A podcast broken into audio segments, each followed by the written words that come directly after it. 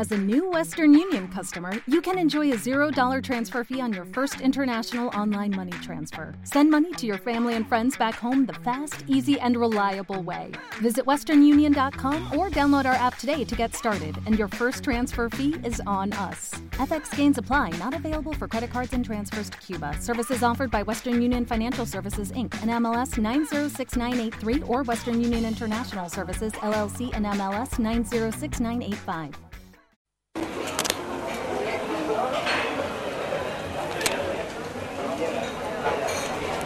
Ya me pedí la lágrima, Bien. como siempre. Qué viento hoy, ¿eh? Yo pensé que hacía que no estaba fresco, porque Eh, vos sí. mirás la tele y dice 16 grados y pico de sensación térmica. Claro, claro. Eh, no sé quién la tomó la sensación. No sé quién será la Alguien sensación. caluroso. ¿Habrá quedado así del partido? Esa sensación térmica, digamos. Puede ser, yo lo miraba antes. Mira, ¿Sabes que una cosa? Mira, ya que estamos hablando de Sí. esto, me llamó la atención. Viste que algunos partidos lo dan en TIC y otros lo dan en la televisión pública. Sí. En TIC, que es de cable, te ponen la hora y la temperatura Ajá. mientras pasan el partido. Mm. En la televisión pública no. Y rarísimo porque siempre es al revés, ¿viste? En la televisión pública. Claro, en toda los la canales data. de aire siempre te ponen y no. Mira, no lo había advertido. Eh, yo Bien, sí, qué porque Soy muy observador. observador. Observador. Soy muy observador. Y la- Venía, sí, No, ¿y la psicología? Con el tema del, del partido no te quiero ¿en qué sentido me llevar a- al tema ¿Por qué me preguntas eso? futbolero. ¿Qué No, hice porque, mal? no, porque estoy escuchando mucho todas este, en explicaciones de orden psicológico para explicar o para justificar algunas actitudes del partido Ah. de Argentina, digo. Ah, Entonces, bueno, digo, el componente psicológico imagino que debe tener sí, cierta no sé, influencia, no, pero no, lo- no tenés ninguna- lo veo como, como Mm. argentino, no como psicólogo. claro, está bien. No, o a lo mejor escuchando opiniones de colegas tuyos, si, si, No, si no te- escuché. No, bueno, escuché. bien, bien, bien, está No bien, está bien. Está Eh, bueno eso de escuchar también, en realidad mucho más relajado, sin ponerle Sí. ningún tipo de enfoque. Sí, de como tipo, decía ¿no? en un este en un comentario bastante mercantilista decía un eh, un colega decía eh, yo cobro para analizar. claro. Exacto. ¿Viste?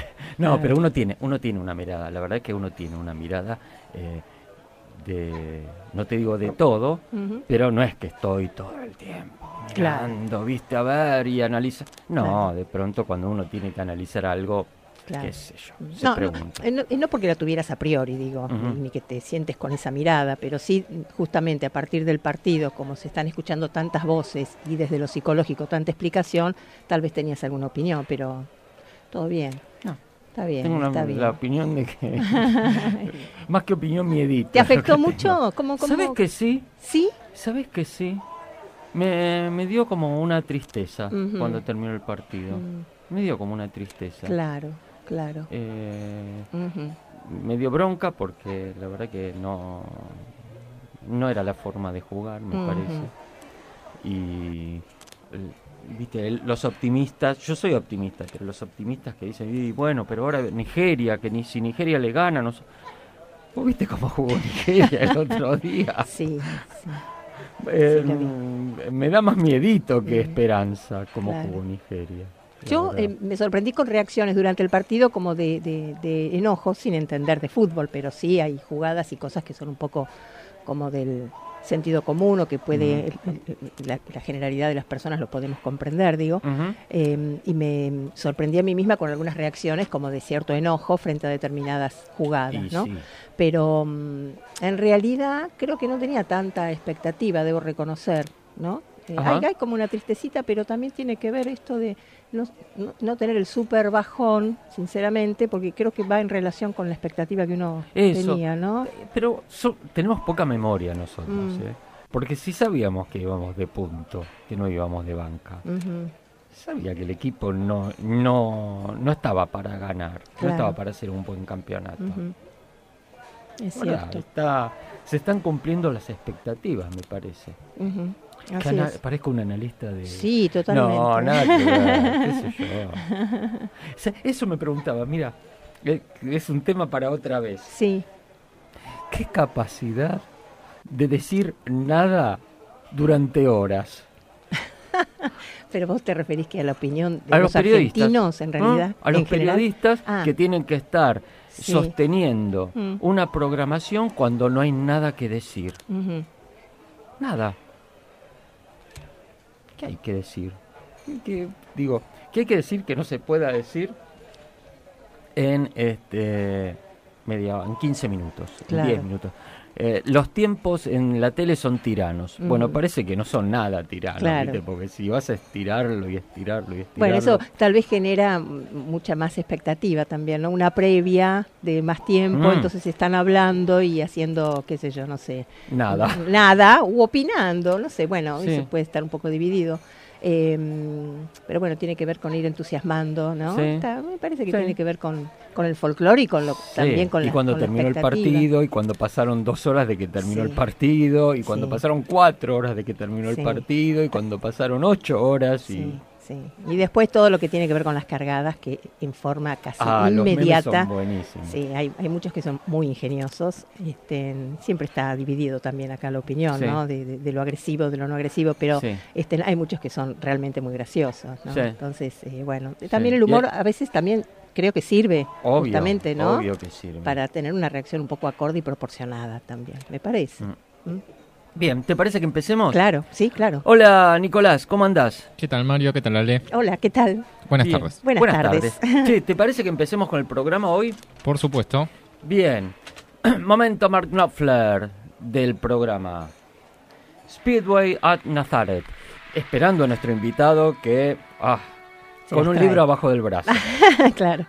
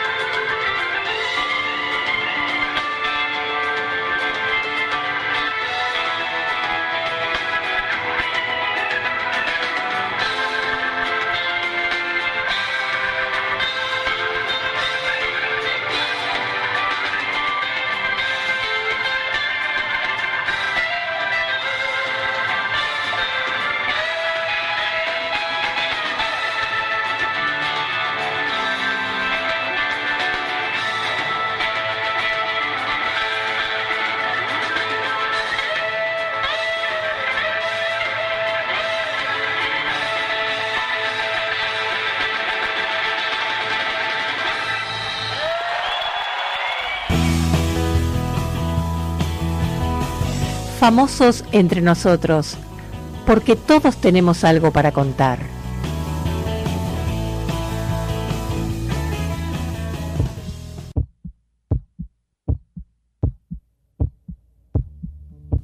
Muy bien, bueno, ay, uy, Oh, qué oh, bueno, ah, mira, qué bueno que llegó vino. nuestro invitado. Bueno, hola. Hola. Eh, ¿Te presentas? Sí, soy Daniel, em, soy librero y por eso me invitaron, creo. Sí, es por eso. Eh, ¿Cómo empezaste, Daniel? Eh, hobby. Hobby. Simplemente yo, yo estaba trabajando en cocinas, em, y estaba buscando libros en inglés, yo soy inglés, em, y lo salí a buscar básicamente, y la gente decía que era difícil encontrar libros en inglés y no lo encontré tan difícil. Ah, Entonces empezaba a comprar más que podía leer y eh, empecé a vender también y se fue creciendo. mira. Daniel, vos sos inglés. ¿Y cuándo venís acá a Argentina? Hace 10 años. Diez años. Bien. Bien. Eh, en realidad la historia es un poquito más larga, ¿no? Porque él eh, sale de Inglaterra Sí. a conocer el mundo. Sí, yo, sí. Em, una de las cosas lindas de trabajar en la cocina es que puede trabajar básicamente en cualquier país. Ajá. Entonces, em, Decís en la cocina que como, como, Eh, como como chef, cocinero, como, chef. chef, sí. Ah, muy bien. y me gustaba viajar también. Entonces, em, yo cuando trabajaba era para juntar dinero para viajar. Frecuentemente viajaba para trabajar también. Ajá. Em, trabajé en Nueva Zelanda, en Australia, en Irlanda y por supuesto en Londres. Y después vine a América Latina para, para conocer un poco y me crucé con una chica argentina y ahí se terminó eh, Claro. la juventud. Ahí anclaste, dijiste, el bueno, acá me trayecto, el quedo. trayecto, el viaje. Sí. Muy bien, bien. Bien Muy por bien. esa Argentina, ¿eh? porque venía recorriendo Mm. el mundo hasta que finalmente, ¿no es cierto? Ah. Sí. Argentina. Bueno, muy bien. Entonces, eh, ¿cómo se transforma? Porque vos seguís eh, con tu profesión de chef, ¿no? No, no. O sea, em, entiendo que sos librero, pero digo, sí. ¿cómo es este, en qué momento empieza a desarrollarse una actividad más que la otra o cómo fue? em, a ver, estaba recién casado. El mundo de los restaurantes eh, es, es una subcultura. Ajá. Todo el mundo está en casa descansando, vos estás trabajando. Claro. Eh, es muy nocturna, eh, fines de semana y siendo Claro, no existen los fines de semana. No, no. Eh, siendo eh, yo recién casado, eh, estaba un poco decepcionado con la infraestructura acá. tam- También mi español estaba muy mal. With Lucky Land slots, you can get lucky just about anywhere. Dearly beloved, we are gathered here today to. Has anyone seen the bride and groom? Sorry, sorry, we're here. We were getting lucky in the limo and we lost track of time. No, Lucky Land Casino, with cash prizes that add up quicker than a guest registry. In that case, I pronounce you lucky. Play for free at LuckyLandSlots.com. Daily bonuses are waiting. No purchase necessary. Void where prohibited by law. 18 plus. Terms and conditions apply. See website for details. Lucky Land Casino asking people what's the weirdest place you've gotten lucky? Lucky? In line at the deli, I guess? Aha, in my dentist's office. More than once, actually. Do I have to say? Yes, you do. In the car before my kids' PTA meeting. Really? Yes. Excuse me, what's the weirdest place you've gotten lucky? I never win and tell. Well, there you have it. You can get lucky anywhere playing at LuckyLandSlots.com. Play for free right now. Are you feeling lucky? No purchase necessary. Void where prohibited by law. 18 plus. Terms and conditions apply. See website for details. Um, y, y bueno, de, de la parte de los libros me gustaba mucho y me di cuenta que estaba disfrutando la independencia que me, que me daba eh, estar yendo de un lado al otro buscando libros eh, y pudiendo ganar un sueldo. Eh, pero hubo un dos años donde estaba haciendo las dos cosas. Ajá, y fue una decisión difícil dejar claro. eh, el oficio de cocinar simplemente porque lo hacía desde los 15 años. Em, extraño un poco porque, pero no, no solamente la cocina, sino la cultura en sí misma, de- de, Claro. los compañeros, que se trabaja muy cercana. Claro. Eh, estás un poco afuera de la sociedad, digamos, eh, no tenés Ujú. que preocuparte por el 9 a 5, si es un feriado o no es un feriado. De, estás en... es, es- es otro mundo. Claro. Tal vez con un trabajo un poco más en equipo, lo de la cocina, frente a la- al tema de ser librero o no. Claro, que es más Bueno, es- individual. e- este también fue un duro cambio, porque de, de- de- de repente tenía compañeros, tenía gente con que charlar Claro. y después sí, el librero, eh, mucho del trabajo es solitario, eh, leyendo, estudiando, investigando, buscando, pero también tiene la parte social, eh, dos tipos, uno que uno está constantemente yendo a domicilios, Ujú. no solamente está buscando o mirando los libros, sino conociendo a los dueños de los libros. Ajá, Y por el otro lado, los clientes, ajá. que también el, el, eh, el librero es, de hecho, casi como un médico o psicólogo. Es- Claro. es- hay, hay una buena relación, em, hay una relación de confianza y, de, y, y a veces eh, de privacidad, ¿no? Porque Claro, ¿no? claro. el, el bibliófilo eh, confiesa muchas cosas a su librero. Claro, claro, claro. Eh, Claro, lo que pasa es que se mueven, se, se mueven muchas cosas cuando uno tiene que vender eh, la biblioteca, que a lo mejor es- que seguramente no es de uno la biblioteca cuando la vende, es de algún pariente que por una circunstancia de, de espacio o de interés le tiene que vender, pero eso simboliza mucho, ¿no? Sí, em, en los casos de las sucesiones, con, que son casi los más comunes, em, los hijos tienen que desarmar una casa. Claro. em, eh, o, o un pariente se muera, o hay una casa donde el- ponele un, uno de la pareja se muere, el otro tiene que achicar. Claro. Y O mismo que no continúen ni, ni, ni el gusto por esa lectura, o es una biblioteca que excede la posibilidad de, de, de poder... Este, Sí, o- absolutamente. Justo ayer estuve en una casa y aunque alguien se, se, se muera, hasta que la casa está vendido, la gente no generalmente no lo mueve. Claro. Y a veces vos vas y hay 10 años de polvo arriba del Seguro. lomo. Y porque el lomo todavía está a la muestra Claro. y es, eh, es como parte de la persona que era el dueño sigue ahí. La gente gen- les, les cuesta mucho mover los libros, aunque nadie está leyéndolos, Ujú. les cuesta desarmar Sí. eh, la biblioteca. Porque el- libro no es, no es solamente un, un objeto, Claro que no. Digo, no, no es un objeto inerte sin, sin valor. Eh, tiene, tiene el valor afectivo de aquel que lo compró, ¿no? Absolutamente, Y entonces claro. eso remite a un este remite a los dueños y a la relación del que lo está vendiendo con los dueños. Sí, en muchos casos, eh, muchos manos. Muchos No, manos. eh, se, se puede ver en un libro del siglo XIX un serie de firmas en, el, en, el, eh, en la hoja de guarda. Eh, un serie de anotaciones durante el libro. Y puede ser que un dueño lo compró y trató de tacharlo del anterior. Claro, claro. ¿Valen menos los libros así cuando están tachados? Em, o sea, an- anteriormente la, la idea de un libro que está afectado por eh, escritura, etcétera, etcétera, eh, devaluaba el libro. Justamente en el mundo en los últimos años eh, hay una nueva rama de coleccionismo que es la marginalia. Ajá. Y marginalia justamente depende quién hizo las anotaciones. Claro. Y yo he vendido libros a personas que estaban interesados en el dueño anterior y las anotaciones, Claro. no en el libro mismo. Claro. Mira. Querían saber cómo ellos interpretaban un texto o qué pensaban de una cosa. Claro. Recuerdo, eh, de hecho, había una, una señora rusa. Eh, descubrí sobre ella mucho, varios meses después de, Mm. de- de comprar los libros. Estaban en, en depósito en una escuela rusa en Vicente López. Ah. Eran los remanentes de una biblioteca de una señora que vino de, eh, de Odessa, creo, o, o Bohemia, no recuerdo exactamente, que tuvieron que escapar de la revolución en 17. Ujú. Pasaron por París, ta, ta, ta, y terminaban en la Argentina.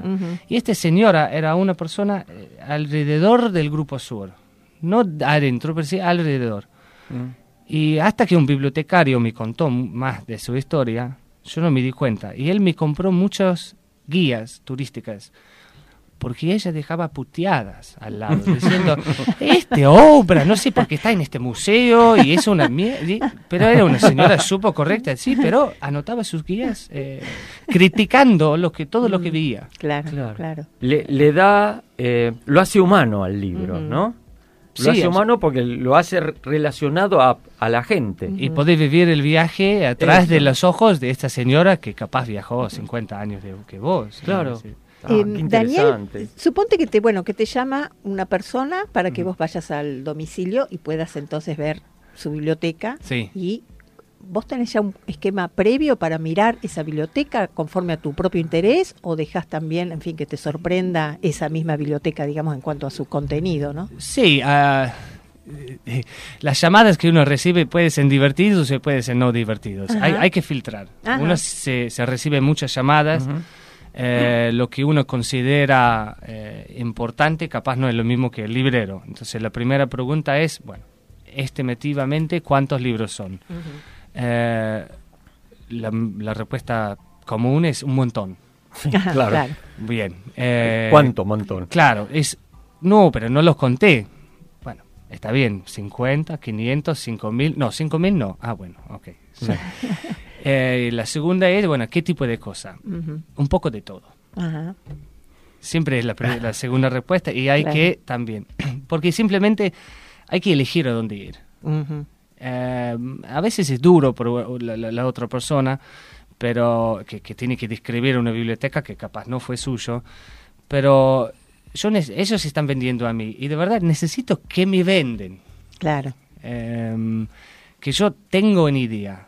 Ujú. Igual hoy por hoy con la tecnología se salva un poco la situación porque, eh, bueno, mándame alguna foto de vos por WhatsApp eh, de- Claro. de, de- de la- de los estantes Claro. y este a- ayuda mucho más. Claro, claro. Pero a veces hay largas conversaciones de media hora tratando de ver lo que hay.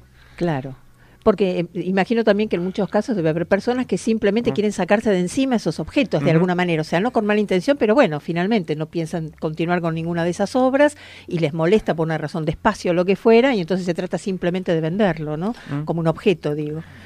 ¿Y, y te ha pasado de, de, por ejemplo, ir a una casa eh, y que en realidad los el dueño de la casa no es el dueño de los libros porque eh, recibió la casa, compró la casa y se encontró con libros y libros y libros? Un par de veces. Eh, sí. Entonces ahí no tienen valor sentimental para el que la compra, Hay- para el que compró la casa. Depende. no, eh, ah, bueno. Hay, hay un problema a veces que la gente cuando tiene que desarmar una casa piensa, bueno, tengo que hacer los muebles, tenemos que hacer los papeles con el abogado, ta, ta, ta, y frecuentemente dejan los libros hasta el último. Ujú. Y eh, en realidad tendría que empezar con los libros, porque es muy difícil ubicarlos. Ujú. Doy fe. Em, sí. Daniel estuvo buscando, llevándose libros este, de la biblioteca de mi viejo. Le- le- le- les cuento una de las situaciones más bizarros. Un colega me llama, eh, que le llama eh, eh, un conocido suyo, que compra departamentos, los recicla y los revende. Dentro de este departamento que estaba cerrado más de 30 años, había más o menos 15.000 libros. Ups, ups. Parecía todo colapsado, bibliotecas rotas, Claro. eh, había entrada de agua, había cosas en buen estado, sin problema. Parecía un depósito de una librería. Claro. Y Podría claro, haber 15.000 sido eso. libros. Y la familia directamente no les interesaba. Y le decía a esta persona, nosotros estamos vendiendo eso y no vamos a vaciar nada. Eh, este pasa. Ujú. Eh, yo creo que por eso los libros se quedan ahí. ¿Qué, qué, qué hay que tener en cuenta para elegir un libro? Digo, vos, ¿qué, qué tomás en el- cuenta para elegir El un primero libro? es estado. Estado. Es, es lo más importante. Em, de- justo ayer yo estaba en una casa y, y la familia me dice, este libro es muy especial. Ajá. Es un libro lindo, era un libro lindo, eh, pero no tenía lomo y estaba medio desprendido de las tapas y, y yo les, lo reconocí el libro, lo conocía y le dije, discúlpenme, pero en este estado eh, no es nada. Eh, el segundo, el contenido. Eh, por supuesto, tiene que ser algo vigente, que algo que la- eh, está en demanda, que la gente quiere quieren leer o comprar o coleccionar. Eh, estos son lo- lo- los factores más importantes, simplemente. Después, cada librero tiene su, su, su- su perfil. Eh, cada vez más en nuestro rubro la gente tiene que ser especializado. Eh, ya con las ventas en el internet, tenés eh, la librería física tiene que, que buscar eh, su ventaja, tiene que buscar su prestigio para que la gente siga veniendo y no comprando a cualquiera en internet. Mm, claro. Um, en mi caso especializo en libros en otros idiomas, hay otros que especializan en viajes o arte o Ujú. primeras ediciones o firmados, etcétera, etcétera. Um, y entonces, bueno, yo conozco libreros, vos podrías llamar y decir, yo tengo una fabulosa biblioteca de historia argentina y te va a decir, bueno, gracias, yo trabajo con literatura. Claro. Claro, Claro. claro. Claro. Debe haber también, imagino, este, en- por el tema de internet, al- algún tipo de obras que ya no, no, soy, no serían tan valiosas. Te pregunto, por ejemplo, Mm. una enciclopedia de animales. Enciclopedia no, por lo que me enteré. Sí, igual, ella dijo enciclopedia de animales. Hay un par de enciclopedias de animales del siglo XIX, una alemán, por ejemplo, que tiene un cierto valor, Ah, pesa una tonelada.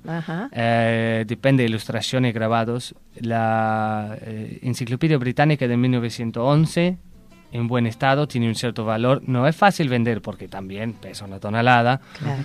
Mm, pero de las otras ediciones no. Eh, entonces hay casos excepcionales, pero por lo general no, la- la- la- los enciclopedias ya no están vigentes. Em, eh, el el- el ebook eh, no compite mucho con mi rubro, pero por ejemplo las novelas románticas eh, Ujú. que ciertos lectores consumen 30 por mes, ya prefieren en el ebook. Claro. Eh, hay ciertas cosas en papel que ya no existen por cuestiones de, de- de la electrónica. Ajá. Bien. Vamos a un cortecito. Sí, claro, pregunta gancho. Perdón, Pregunta gancho. para Pregunta Daniel Zacaraya, librero, eh, que nos comparte hoy esta charla tan interesante. Pregunta gancho, no nos la contestes ahora. Eh, ¿Te compran libros para llenar bibliotecas, para llenar estantes nada más y que parezcan que leen? No nos contestes ahora. Vamos al segundo tema. Eh, Luis Alberto Spinetta, en realidad eh, Gustavo Cerati y los libros de la buena memoria, como no podía ser de otra forma.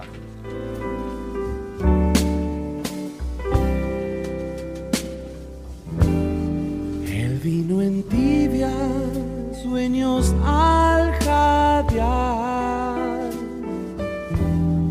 Desde su boca, de verdeado dulzor. Y entre los libros de la buena memoria, se queda oyendo como un ciego frente al mar. Mi voz le llegará, mi boca también. Tal vez le confiaré que eras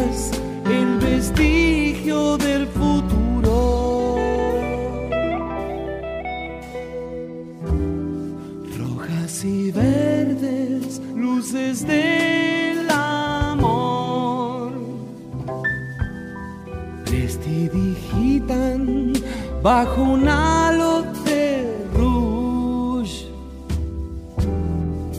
Qué sombra extraña te ocultó de mi guiño.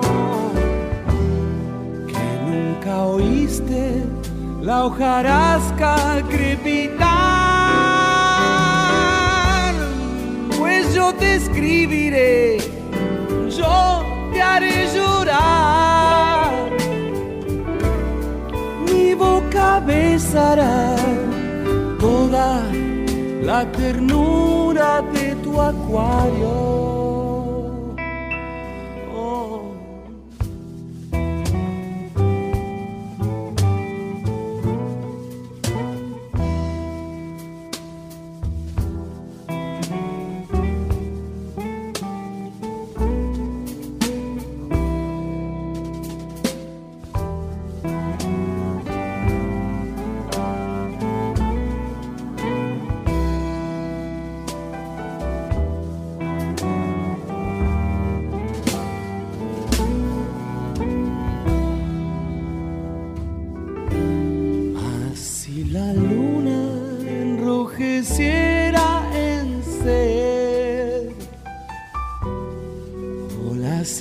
With Lucky Land slots, you can get lucky just about anywhere. Dearly beloved, we are gathered here today to. Has anyone seen the bride and groom?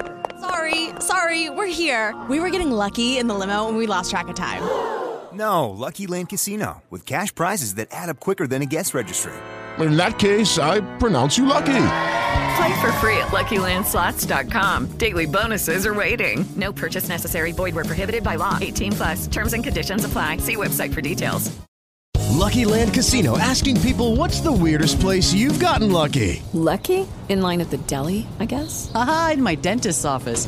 More than once, actually. Do I have to say? Yes, you do. In the car before my kids' PTA meeting. Really? Yes. Excuse me, what's the weirdest place you've gotten lucky? I never win and tell. Well, there you have it. You can get lucky anywhere playing at LuckyLandSlots.com. Play for free right now. Are you feeling lucky? No purchase necessary. Void where prohibited by law. 18 plus. Terms and conditions apply. See website for details.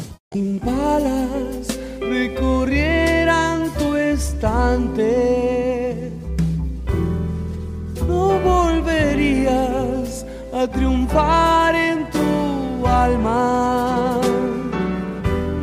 Yo sé que harías largos viajes por llegar.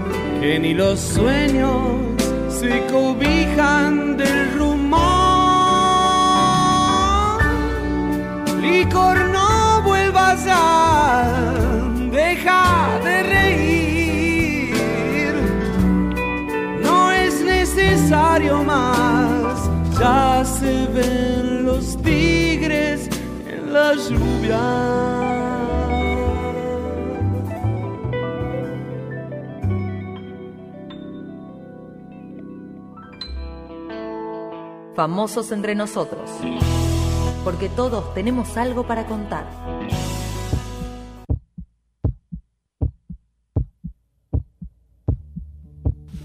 Seguimos en Famosos entre nosotros y estamos con el librero Daniel Zacaraya. Y quedó una pregunta gancho. Sí, la pregunta gancho era, ¿te compran libros para llenar bibliotecas? Me han comprado, me han comprado. Em, pero también escenografía, eh, teatros, em, libro para decoración es, es, es una línea. eh, y muchos libreros usan esta línea para vaciar eh, depósitos, eh, cosas que tuvieron mucho tiempo. ¿Y te alquilan libros? Yo he escuchado que de, de- de la televisión y de, de la, Y de teatro, películas, sí, eh, sí alquilan. Lo que hacen es eh, te, te pagan el valor y a la devolución de los libros devolves de 50%. Ah. En mi caso, eh, hace poco vendía un- una película de Netflix que supuestamente es reconocido, pero nunca me acordé del nombre. Una película argentino sobre eh, lo- eh, de, de una pareja durante la época del militar aquí. Y los chicos vinieron con una lista de libros prohibidos en el momento. Em, tuvimos que, eh, muchos de los prohibidos eran libros de poesía, que yo les dije a ellos, en realidad no te sirve mucho eh, libros de Pablo Neruda y Mario Benedetti, que son tan finitos y no los puedes ver. También había una lista de cosas de psicología o de sexología en muchos casos, que estaban prohibidos también, que me sorprendía mucho. Y entonces les mostré más bien eh, libros viejos, psicología, que tenían títulos que coincidían con lo que estaba prohibido en el momento. Claro. Y después algunas cosas también eh, de, de, de- de- de- de poesía de los autores más conocidos. Eh, pero tuvimos que pasar por toda la librería, medir los libros también, porque había exigencias de medidas y todo. Y era, una- sí, era interesante eh, tener que aconsejar gente cómo decorar una, una, una escena de una película cuando Claro. en realidad nu- nunca había hecho nada así en mi vida. Claro. Bueno, para decoración sería un tema. ¿Y algún chanta que quiera como para tener este, un ambiente intelectual, entre comillas, y que nunca los leyó ni los va a leer, pero que te compre algún libro, no sé, por, por tamaño o por... En, en, en, en mi caso no, pero hay una famosa, un famoso anécdota eh, dentro de los, libre- de los libreros que entra una persona y dice, ¿qué libro puedo comprar para que yo parezco inteligente a los amigos que vienen a la casa? Ay, no. Ay, por favor, sí. Una de las pocas, muchas raras cosas que dicen en librerías. Daniel, ¿y libros de cocina te atraen? Sí, sí, mucho. ¿Sí? De hecho, eh, en algún momento junté muy compulsivamente Mm. casi cualquier cosa en cualquier idioma. Ajá. Eh, te eh, como no teníamos espacio en casa, eh, terminaban en, más creo que eran 15 cajas en la librería. Mira. Tuve que varias veces revolver, revolver, revolver a ver si realmente lo que quise guardar.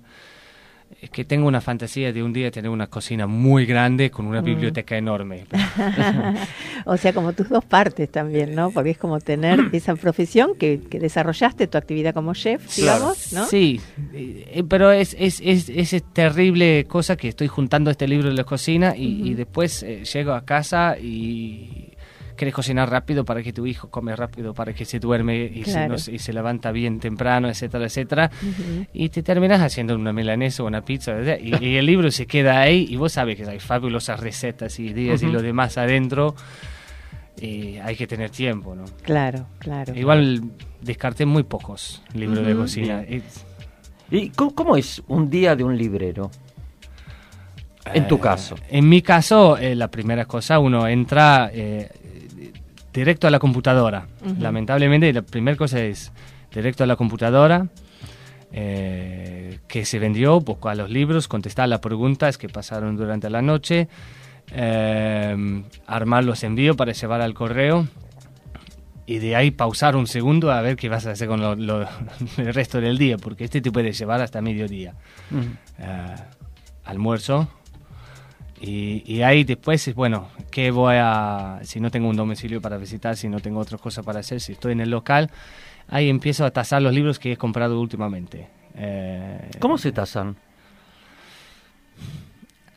antes, hay mucha gente que, que, que tiene una idea que el viejo librero antes tenía todo en la memoria. Mm. Hasta un cierto punto es cierto, ¿no? Eh, con, con la experiencia, vos levantás un libro, ya lo tuviste una vez, ya lo conoces o conoces Ujú. al autor y tenés una idea general de qué Ujú. precio ponerlo, ¿no? Eh, cada librero es distinto, em, pero más o menos cada cosa tiene un rango. Pero anteriormente, ponerle que hay una cosa valiosa, es importante y no lo sabía qué era. La- el viejo librero tenía miles de tomos, miles o cientos de tomos de los resultados de los remates. Ajá. Y ahí revisaba hasta encontraba la última venta y tasaba tras de eso. Después consideras el estado y pones tu precio. Eh, hoy toda esa información de los remates está en internet, eh, no gratis. Hay una página en Estados Unidos que tiene todos los resultados de los remates en Inglaterra, en Alemania, en Estados Unidos, etcétera, etcétera. Hay que pagar por el privilegio de usar este sitio y hay consultas. En el caso de un librero, un, un libro argentino que yo no conozco mucho, voy a ser sincero, llamo a colegas que saben más que yo del tema. Claro, está bien. Seguro, Em, es lo que hacemos todos. Como en todas las no profesiones, siempre Sí, hay sí. consultas con, con colegas, por supuesto. ¿Te pasó que algún vendedor, bueno, la venta hecha está, ¿no? Pero se haya arrepentido de haberte vendido un libro? Sí. Em, no, no, no exactamente. No, de hecho, mi- mentira. Una vez pensaron que me habían vendido un libro Ajá. y yo no lo encontré. Ah. Yo desesperadamente revisé, y era una gran, gran compra, unas 600, 700 libros de arte y de literatura inglesa, Ajá. la mayoría de- del principio del siglo XX, y yo revisé y revisé y revisé. Y tuve muy buen trato con la señora, no hubo Ujú. mal sentimiento, pero sentí culpable yo porque le dije, eh, ella ha perdido ese libro y es un libro que no quiso vender. Ujú. Em, pero no, generalmente en las casas yo pido antes de ir y en el momento, por favor, si hay algo acá que pertenece a la familia, que un primo capaz le interesa, o hay un afecto sentimental, por favor, guárdalo. Ajá. Es mejor que eh, no está a la vista, porque yo no puedo prometer que una vez que llega al local, yo no estoy, un cliente lo levanta, pregunta a mi empleado cuánto sale y se lo lleva. Claro, Capaz ni me entero, ¿viste? Son, son- miles de libros y mucha Ujú. circulación. claro. Am, entonces yo trato de, si yo veo una situación sensible, eh, a un- algún afecto que tiene la persona a sus libros, Ujú. que remueven de la vista, Ujú.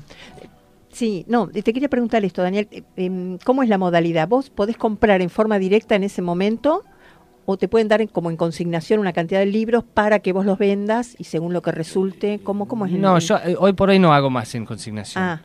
Eh, Trato de resolver en el momento. Ajá. Si hay una cosa importante, ponerle que es de gran valor, Sí. puede ser. Lo que se sorprende el cliente, a veces, un par de veces me pasó que me dieron un libro y la semana siguiente me dicen, bueno, ¿lo vendiste? Ah, Y no. claro. Hay libros, especialmente libros importantes, que puede tardar dos, tres, cuatro años en vender. Claro, claro. Em, eh, entonces, eh, un par de veces devolví el libro, le dije no se vendió, hay que poner de acuerdo el precio. Y si el- la persona que quiere venderlo, quiere venderlo en un precio que no corresponde con mi perfil, con mi Ujú. librero, no me conviene. Claro, claro. Vamos a un cortecito. Sí, ¿hay pregunta gancho? Hay, hay otra pregunta, A ver. Gancho. Y ya entramos en, en- entramos en el espacio de la librería. Perfecto. Eh, mitos de la profesión. Eh, los libreros. Ay, qué Los- mal que los- estoy. los libreros libreros, sí. ¿Permiten que algunos se lleven o se roben los libros? Que haya gente que pase que de pronto se robe algún libro. No nos la contestes No, ahora. claro, no, ahora Vamos al siguiente tema. Kate Bush, And So Is Love.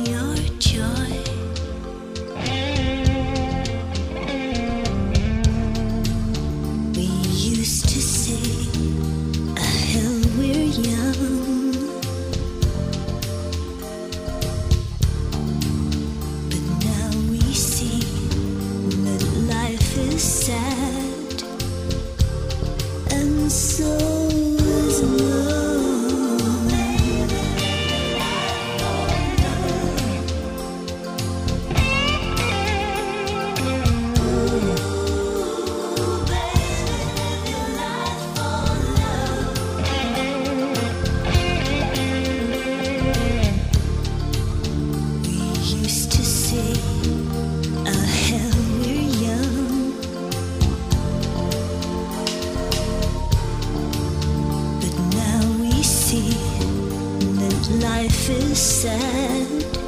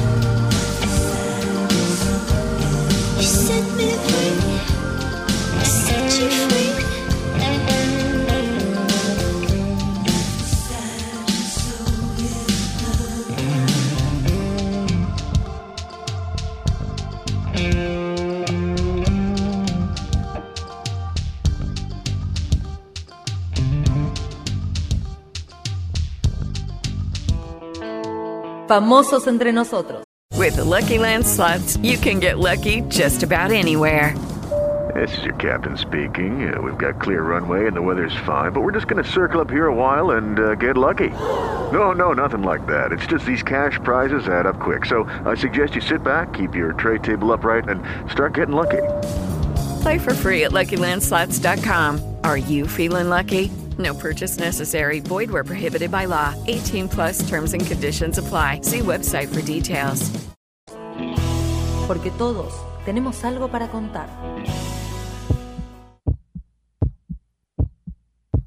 Y seguimos con Daniel Zacaraya, librero, y quedó una pregunta gancho. Sí, la pregunta gancho es, eh, recordando una, una historia que contaba, o varias historias que contaba Isidoro Blaisten, eh, si los libreros permiten a, a algunos, en determinadas circunstancias, llevarse algún libro. No quiero decir robar, pero llevarse algún libro. Eh, he, he- he regalado bastante libros. Eh, es, es intuitiva y es en el momento, ¿no? Si, si yo veo a alguien que está luchando de, de comprar un libro por 50 pesos o dos libros por 70 y no puede decidir por, por Mm. diferencia de 20 pesos, capaz le di- bueno, 50 pesos y llevas el otro. Claro. Em, si tenés otro que eh, parece que está bien y te está peleando el precio para pelear, te pones más eh, Claro. resistente, ¿no? Claro. Eh, yo, el- yo, en mi opinión, el, el- el librero en general y el rubro tiene una obligación social, Ujú. eh, porque el libro es cultura, es educación, eh, y en, en mi caso yo quiero que sea accesible. Yo tengo el chiste que digo mucho a los clientes que las cosas caras que tengo los tengo barato. Em, Qué bueno. Qué bueno. Porque yo primero creo en la circulación y también creo que, hay, hay que difundir. Ah, Yo antes tenía una oficina en Cabildo y había un chico que una vez por semana aparecía afuera del subte. pedí- en realidad no pedía monedas, puso una- un gorro diciendo, eh, por favor ayúdame, y se sentaba y tenía una lapicera, y tenía un papel y tenía una pila de libros. Era un chico que vivía en la calle y se sentaba escribiendo poesía todo el día. Y yo siempre miraba esto y le dije, eh, eh, el libro llega a todos y toca a todos y tiene que ser accesible a todos. Ujú. Em, entonces, bueno, si Isidoro Blastein ha- hacía eso, estoy, est- me parece fantástico. Em, pero como te, te, di- te- te dice, te dije en el, en, en el, En el intermedio. en sí. el intermedio, em, venía a hablar conmigo. Ujú. No, no lo lleve bajo de la, de la campera en forma así porque... Que, eh, no- nos decía nos decía Daniel eh, acá en el corte que eh, esto esta discusión es una discusión entre libreros y, y genera polémica No solamente entre, entre libreros, eh, escritores, eh, poetas, cualquier persona involucrada con la cultura, es sorprendente cuántos escritores van a admitir que los primeros libros que leían los robaban porque no tenían plata. Em, voy a admitir, cuando tenía 15 años yo también, yo recuerdo el libro que robé. Em, en Inglaterra eran nueve libras. Ahora Mm. lo pienso por atrás, también lo que te había dicho en, inter- en- el intermedio, eh, eh, era un negocio independiente, que no existe hoy, de Mm. hecho. Eh, y no, no estaba bien, no estaba bien lo que hice. Eh, Daniel, ¿cómo haces para separar tu gusto personal del gusto general a la hora de tener que ubicar los libros para la venta, es decir, colocar en el mercado con posibilidad de vender, digo? ¿Cómo es esto? ¿Cómo separas lo que a vos te gusta personalísimamente, digamos, de, Em, de lo que crees que pueden en general gustar, ¿no? ¿O coincide? No sé. No, es que como yo no soy coleccionista, yo llevo como yo me gusta la literatura, la historia, algunos ensayos, no desvío mucho de ahí. Ajá. Eh, entonces lo que a mí me gusta o me gustaría leer lo llevo a casa. Ah. A veces veo un libro en pobre estado que no es vendible, pero me interesa el autor, lo llevo esto. No, no tengo mucha exigencia, eh, me interesa en el contenido. Em, con respecto de otros temas, eh, yo aprendí muchísimas, muchísimas cosas eh, tras de la librería, tras de los clientes. Sí, un, creo, recuerdo la primera vez que compré un importante lote de libros de arquitectura. Y en ese momento realmente sabía absolutamente nada. Ahora, no Ajá. llevé ninguno de estos libros a casa para leer, pero investigué los libros, Ajá. hablé con las personas que los compraban y empezaba a formar un entendimiento básica Claro. de arquitectura. Y hasta ahora sigo buscando. Claro. Me ha pasado con muchos temas que no son cosas que yo le voy a leer, pero me interesa, eh, digamos, la historia del rubro en general, o historia de... de, mm, de- de- de- ponerle de la historia, yo no leo mucho filosofía, pero Ujú. la historia de la filosofía y las ideas que van ocurriendo. Claro, claro. Y además a la hora de orientar, supongo, ¿no? Porque te deben consultar a ver qué libro tenés sobre Sí, tal sí. o cual tema, ¿no? Lo que, lo, lo que te enseñan más que todo son los clientes. Eh, si uno piensa que el librero es el conocedor, no. Cada cliente es un especialista. Entonces hay que tomar tu- el tiempo de escuchar a esta persona. Claro. ¿Cómo es tu librería? Es un lío. ¿Dónde está físicamente? Eh, eh, Reconquista de la Valle es una oficina eh, en, en el primer piso. Ajá. ¿Puedo decir la dirección? Sí, claro. Eh, Reconquista 533, primer piso. Bien. Estamos abiertos al público, es un edificio de, de oficinas. Bien. De lunes a viernes, 11 a 18. Ujú. Bien, ¿y qué, qué diferencia hay entre, o qué diferencia pudiste ver entre las librerías de viejo argentinas y las de Inglaterra? Difícil para mí comprar. Em, voy a ser sincero, cuando yo compraba libros en Inglaterra, yo generalmente compraba nuevo. Ujú. Cuando pasaba por las librerías viejos, como yo tenía medio miedo. Ujú. No miedo del lugar en sí mismo, pero miedo de... eh, todo adentro parece que saben algo. Entonces, yo dije, para entrar en este tipo de librería tenés que entender un poco del libro. Me encantaba leer. Eh, yo compraba eh, lo que yo encontraba, no, no, no tenía un conocimiento, digamos, de la historia de la literatura. los- compraba muchos libros de viajes, digamos, de, de- de cuentos de viajes. Entonces, no, desde que yo estuve en Argentina y cuando, ahora cuando voy a otros países, entro en cualquier librería usado Ujú. antiguo que yo encuentro en el mundo. Me encanta. La dif- no, no, no hay mucha diferencia. Si te digo la verdad, las librerías acá están conocidas en todo el mundo por una razón, porque son muy Ajá. buenas acá. Ajá. Ah, Eh, no sabía. Son, mirá, nos podemos orgullosos. este. No, absolutamente. eh, supuestamente Argentina es, eh, no, Buenos Aires es la ciudad que tiene más librerías por cabeza que cualquier otra ciudad en el mundo. Ah, Mira vos. Eh, este incluye, por supuesto, las librerías de nuevos, etcétera, Ujú. etcétera. Contando ellos que trabajan dentro de departamentos y oficinas, yo para- hay una muy alta porcentaje. Y yo tengo familia y, y conocidos que han visitado Buenos Aires y me dicen qué buena que de ver tantas librerías en tantos lados. ujú. Mira. Entonces, eh, no, es muy positivo eso. Em, Mira. ¿Y, y cuál, cuál es el libro más raro eh, que al que tuviste acceso? ¿Te Ah, acordás? Más raro que tuve eh, acceso. He, he visto, digamos, eh, muchas cosas lindas. Em, un favorito mío lo voy a decir porque está vendido. Em, encontré una carpeta de un artista que se llama Alfred Ku- Kubin, que es un austriaco eh, pre-expresionista. Y si ve muchas de las cosas que hizo al principio del siglo XX, creo que en la primera carpeta salió en 1904, eh, eran 15 facsímiles de dibujos de tinta que hizo, eh, muy surrealistas. Estamos hablando de, de 20 años antes de salieron las primeras cosas de Dalí. Era realmente muy oscuros, eh, muchos comentarios sobre el imperialismo aus- austrohúngaro en el momento. Eh, y bueno, encontré la carpeta entera y completa. Mm. Había mil ejemplares de esa carpeta, pero en general se desarmaba. Eh, es decir, podrías comprar sueltos estos láminas eh, relativamente fácil en Europa. Pero yo tuve la- los 15 juntos en la carpeta. De hecho, la persona que me lo compró en Europa no le interesaba tanto los facsímiles de adentro, sino que tuve la carpeta misma, Ajá, que es lo raro que lo había desaparecido. claro.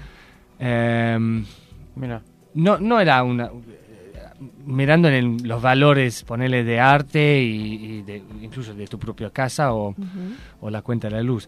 Eh, no, no, no era una cosa realmente excepcional, pero para mí sí, eh, era Claro. una cosa rara y, y muy bonita. Bueno, mil Claro. ejemplares, Ujú. ¿no?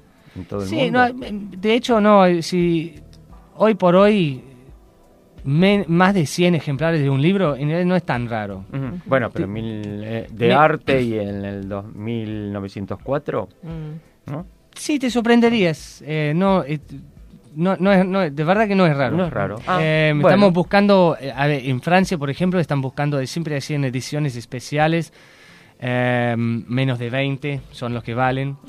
Eh, estuve en la casa de Gustavo Lozada. Que era El dueño el- de los de la... el hijo del fundador, que eran grandes amigos con Pablo Neruda.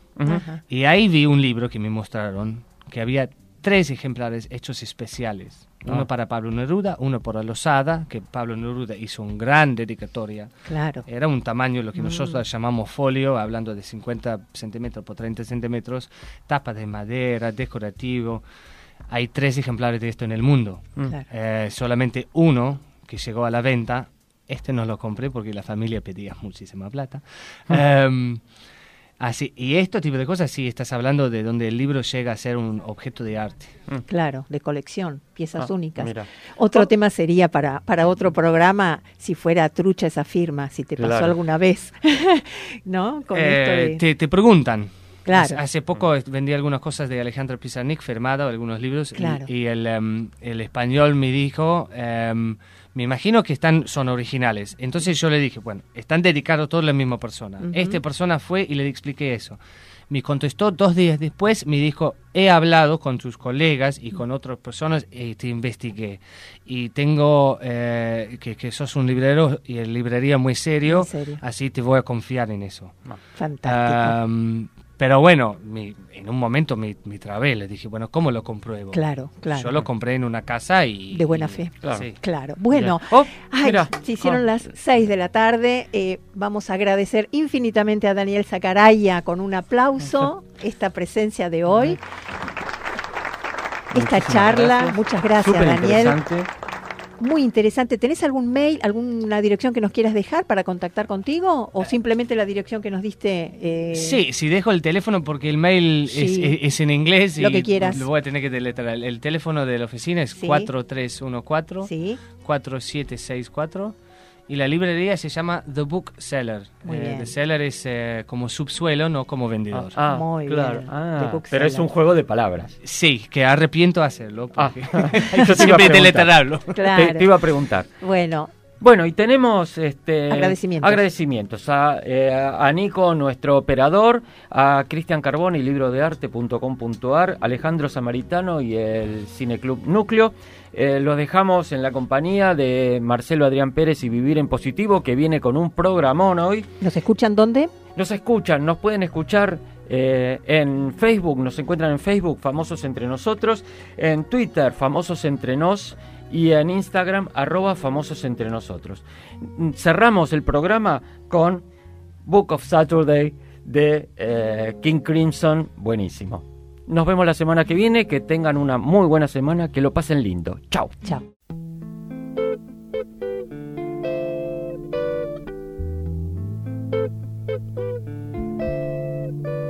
If I only could deceive you, forgetting the game. Time I try to leave you, you laugh just the same. Cause my wheels never touch the road, and the jumble of lies retold just returns to my back to weigh me down. We lay cards upon the table, the backs of our hands, and I swear I like your people, the boys in the band. Reminiscence is gone astray, coming back to enjoy in a tangle of